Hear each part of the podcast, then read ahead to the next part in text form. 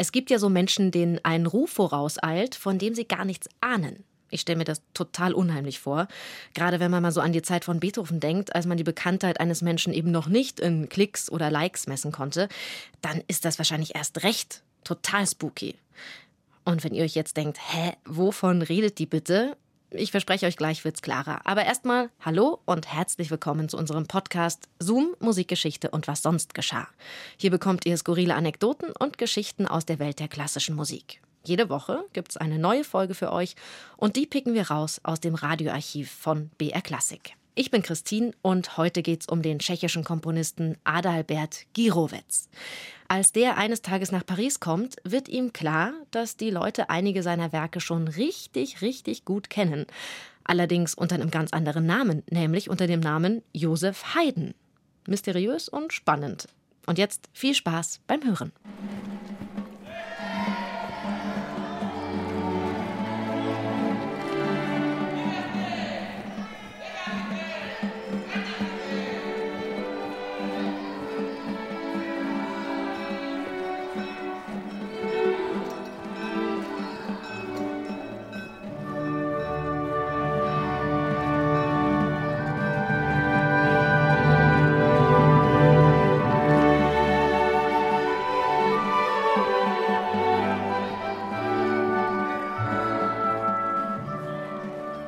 Es war ihm unheimlich zumute in Paris.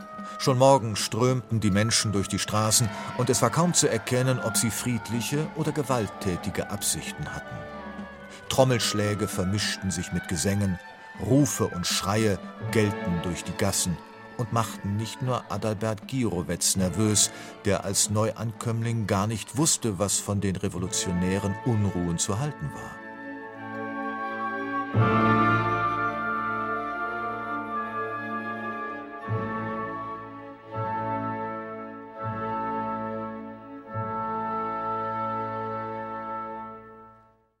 Gleich am Morgen nach seiner Ankunft in Paris nutzte Girovec die Gunst der Stunde, den Musikverleger Ambeau aufzusuchen, dem er aus Marseille ein Empfehlungsschreiben mitbrachte.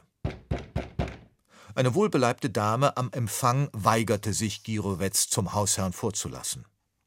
Als sie endlich seinen Namen verstanden hatte, schlug ihr unfreundlicher Tonfall innerhalb kürzester Zeit in übertriebene Höflichkeit über. Beinahe unterwürfig lud sie Adalbert Girovec ein in den Wohnbereich des Hauses und holte den Verleger, der in höchst gebotener Eile Girovecs Stantepede mit einem weißen Schlafrock bekleidet empfing. Girovec wusste gar nicht, wie ihm geschah. Monsieur Girovec, welche Ehre in meinem Haus. Wie kann ich Ihnen helfen?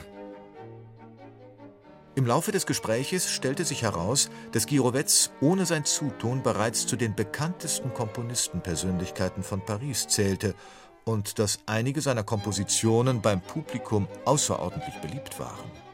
Girovec wusste sich dies kaum zu erklären, konnte auch nicht verstehen, dass seine Werke hier schon veröffentlicht zum Kauf angeboten wurden.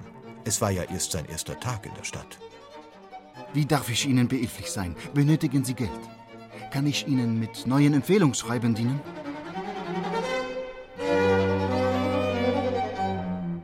Wären Sie so freundlich und bringen wir demnächst neue Kompositionen mit, die sich für weitere Veröffentlichungen eignen würden.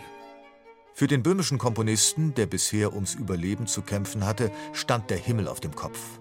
Er war gerade erst 26 Jahre jung und hatte die beiden letzten Jahre in Italien verbracht, um seinen Kompositionsstil weiter zu verbessern. Wie kam es nun zu dem unerwarteten Erfolg, ohne dass er sich überhaupt darum bemüht hatte? Monsieur Hambaud, Ihre herzliche Begrüßung verwirrt nahezu meine Gefühle.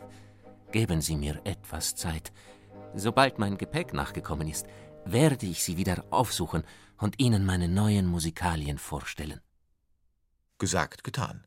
Sobald Girovec seine Noten zur Hand hatte, verabredete er sich mit Monsieur Ambeau für eine musikalische Leseprobe. Zu dem vereinbarten Termin wurden außerdem einige Musiker der Pariser Oper bestellt, die Girovecs neueste Sinfonien Prima Vista und in solistischer Besetzung spielen und so auf ihre Tauglichkeit prüfen sollten. Die ersten beiden Werke wurden mit großer Genugtuung gespielt und jeweils mit ausgezeichnetem Applaus versehen. Als Girovez seine dritte Sinfonie zur Probe auslegte, stockte bereits nach einigen Takten das Spiel der Musiker und hörte schließlich ganz auf. Monsieur Girovez, die Musiker behaupten, sie hätten dieses Werk bereits etliche Male aufgeführt und es sei außerdem bereits in Druck erschienen. Allerdings wird hier als Komponist Joseph Haydn genannt. Bleibt er bei seiner Aussage, das Stück stamme tatsächlich von ihm? Monsieur Ambo, zweifeln Sie an meiner Aufrichtigkeit? Ich habe Note für Note selbst erfunden und geschrieben. Hier, hier sehen Sie meine Partitur. Vergleichen Sie die Handschrift mit der meiner anderen Pièce.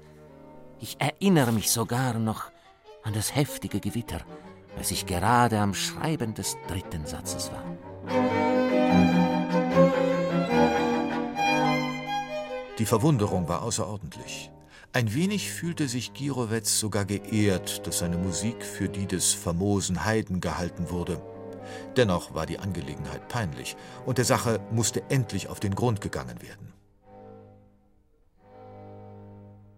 Der Schuldige war schließlich ausfindig gemacht. Girovez erfuhr, dass das Verwechslungsspiel der eigenwilligen Geschäftstüchtigkeit eines ehemaligen Violinisten der Esterhaschen Hofkapelle zu verdanken war. Dieser hatte noch in Eisenstadt einen Stapel Haydnscher Werke abgeschrieben und in Paris zur Veröffentlichung an einen Musikverleger verkauft. Darunter befanden sich zufällig auch einige Werke von Girovez. So kamen diese Kompositionen zur Veröffentlichung und machten seinen Namen in Paris bekannt. Wohl versehentlich vergaß der Kopist, Girovets Namen unter einige der Abschriften zu setzen, so wurden diese Partituren einfach Joseph Haydn zugeordnet. Seither zählten Girovets Sinfonien unter fremdem Namen zu den Favorite Pièces in den Pariser Konzertsälen. Noch weitere Male wurde Girovets Opfer dieser Verwechslung. Als er einige Jahre später einer Aufführung im Münchner Theater beiwohnte, wurde an diesem Abend eine seiner Sinfonien gespielt. Darüber erfreut wollte sich Girovez im Anschluss an die Vorstellung beim Intendanten des Theaters, Herrn Eck, bedanken. Herr Eck geriet dabei jedoch in Verlegenheit und klärte Girovez darüber auf, dass dieses Stück von Herrn Haydn stammte. Nun erinnerte sich Girovez an die Begebenheit in Paris und berichtete Herrn Eck von den geheimnisvollen Vorgängen um seine frühen Sinfonien. So erhielt Girovez doch mit Verspätung einige Komplimente für seine Komposition und erfuhr, dass seine Sinfonie nicht nur beim Publikum, sondern sogar vom Kurfürsten außerordentlich geschätzt wurde.